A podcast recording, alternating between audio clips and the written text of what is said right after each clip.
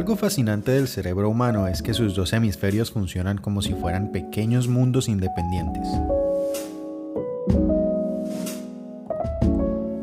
Cada uno con sus asuntos por resolver sobre una armadura biológica que conocemos como cuerpo.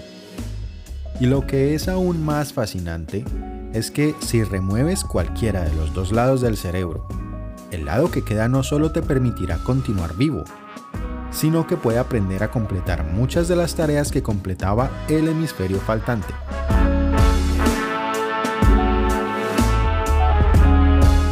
Así es, podríamos remover la mitad de tu cerebro y correrías con altas probabilidades de seguir con una vida normal. Como les prometí en la entrega anterior, nos queda por resolver cómo interactúa la teoría del cerebro frente a la pregunta más relevante aquí y ahora. ¿Qué te hace tú? Es un placer hablarles el día de hoy. Bienvenidos a Nerdy.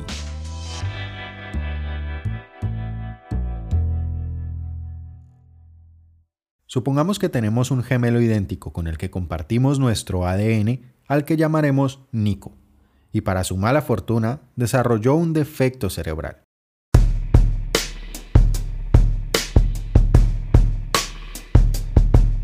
Luego de considerarlo, decides que donarás la mitad de tu cerebro para salvar a Nico, y el doctor instala la mitad de tu cerebro en él, llevando a cabo una operación exitosa.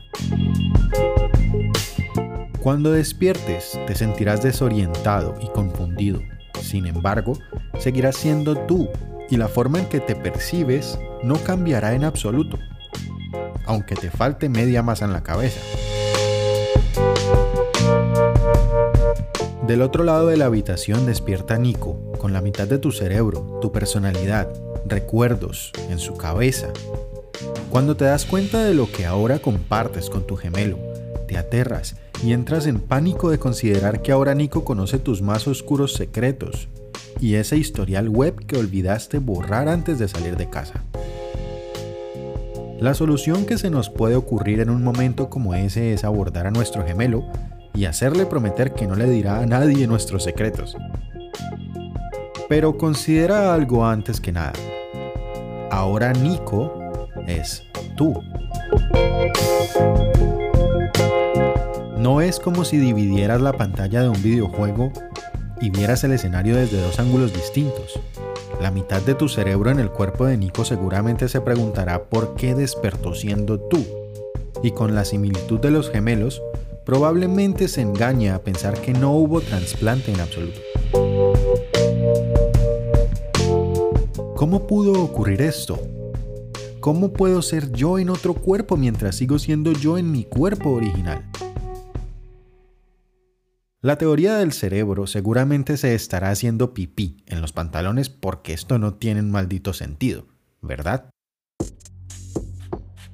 La teoría de la información tampoco nos ayuda a entender esta situación.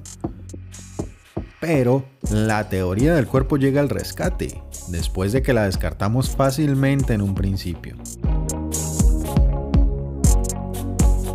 Así que la teoría del cuerpo nos dice, pues claro que eres tú, sigues siendo tú en tu cuerpo. Tu cuerpo es lo que te hace tú. Nico sigue siendo Nico solo que ahora posee tu personalidad y recuerdos, pero su cuerpo jamás dejará de ser el suyo. Como vemos, a veces lo más sencillo puede resolver lo más complejo, pero no saltemos a conclusiones apresuradas. Hablando de la teoría del cuerpo, ¿recuerdan el experimento del teletransportador? Consideremos que al desintegrar tu cuerpo en una posición y reorganizar nuevos átomos en otro lugar en el orden exacto en que se desintegraron los originales, la teoría del cuerpo nos diría que esa nueva versión no eres tú, sino que luce como tú.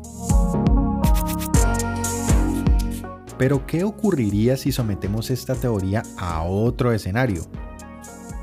Supongamos que reemplazamos una célula de tu brazo por una nueva, pero idéntica. ¿Sigues siendo tú? Pues claro que sí, no hay duda de eso. ¿Qué pasa si repetimos el proceso sin generarte daño alguno? hasta reemplazar el 100% de las células de tu brazo. ¿Sigue siendo tu brazo? Y si repetimos lo mismo hasta reemplazar cada célula de tu cuerpo, ¿sigue siendo tu cuerpo? ¿Sigues siendo tú? ¿En qué momento exactamente dejas de ser tú? Quizá al 40%, al 50%, al 60%. La pregunta para la teoría del cuerpo sería, ¿cuántas células debemos reemplazar antes de considerar que tu yo original murió y lo que hay ahora es una réplica idéntica? Para terminar de revolvernos la cabeza, te presentaré un último escenario antes de dar paso a la siguiente parte. Digamos que logramos inventar una cámara de desintegración y reorganización molecular entras por una puerta, todos tus átomos son desacoplados y desorganizados. Y en unos minutos la cámara reorganiza todo exactamente igual. Cuando reapareces, no sientes que nada haya cambiado. Podríamos decir que sigues siendo tú, porque son tus mismos átomos, células, partes del cuerpo, todo. Existe un problema con este experimento. En sus niveles más básicos, los átomos son idénticos entre sí, por ejemplo, un átomo de hidrógeno de tu cuerpo es idéntico a un átomo de hidrógeno en el otro lado del mundo. Debemos hacer un alto y pensar bien. Si recordamos el teletransportador y nos basamos en esto que acabamos de decir, la nueva versión que aparece del otro lado, también en el caso de la cámara de desintegración, siguen siendo tú, Así que hasta aquí llegó la teoría del cuerpo. Es una lástima. Mientras nos acercamos al final de esta segunda parte, también concluiremos la temática, y prometo dejar una reflexión digna de tanta confusión y experimentos descabellados. Para esta última parte debemos imaginar un abuelito de 90 años caminando por el pasillo de su hogar. Hablemos ahora de la continuidad el abuelo encuentra un portarretrato con una foto de él cuando tenía 7 años y grita, ese soy yo. Si lográramos poner un abuelito de 90 años y su versión de 7 años uno al lado del otro, ¿qué tendrían realmente en común? Físicamente, el abuelo se parecerá más a otros abuelos, cada célula de su versión de 7 años habrá muerto hace décadas. Sus personalidades serían dramáticamente diferentes debido a las vivencias. Y si hablamos de la información en sus cerebros, debemos reconocer que no hay similitud alguna entre lo que sabe y recuerda el abuelito de 90 años contra la simpleza del niño de 7 años. Dicho esto, Fácilmente podríamos contestarle al abuelito, ese no es usted, o por lo menos ya no lo es. Sin embargo, la realidad y la lógica dicen que sí lo son.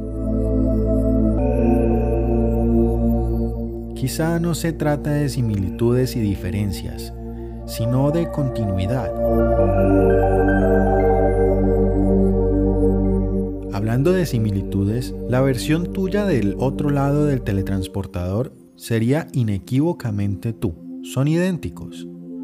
Pero lo que conecta al abuelito de 90 años con su versión de 7 años no son las similitudes. Lo que los conecta es un rasgo único, un lazo extenso e irrompible a través de la continuidad de la existencia. Puede que el abuelito no recuerde mucho sobre su versión más joven, pero sus memorias sobre su versión de 85 años son claras. Lo mismo ocurrió cuando tenía 50 años, pues sabía demasiado sobre su versión de 45 años. Así como al tener 8 años, era un profesional absoluto en temas de su versión de 7 años. Como puedes ver, todo es una sobreposición de recuerdos, rasgos de personalidad y características físicas. Es la continuidad irrompible que conservan las nuevas versiones sobre las antiguas. Dicho esto, tú no eres un conjunto fijo de información cerebral, eres una base de datos particular con un contenido cambiante, adaptable y actualizable. Tampoco eres un cuerpo físico de átomos, eres un conjunto de instrucciones sobre cómo tratar y organizar los átomos que chocan contigo. De alguna forma, todas las teorías que mencionamos a lo largo de estos episodios alimentan esta última reflexión. Espero no haber revuelto tu cerebro demasiado a través de estos experimentos y que hayas disfrutado mucho ambos episodios. Esto fue Nerding. Gracias por escucharnos. Nos vemos en un próximo episodio. Hasta luego.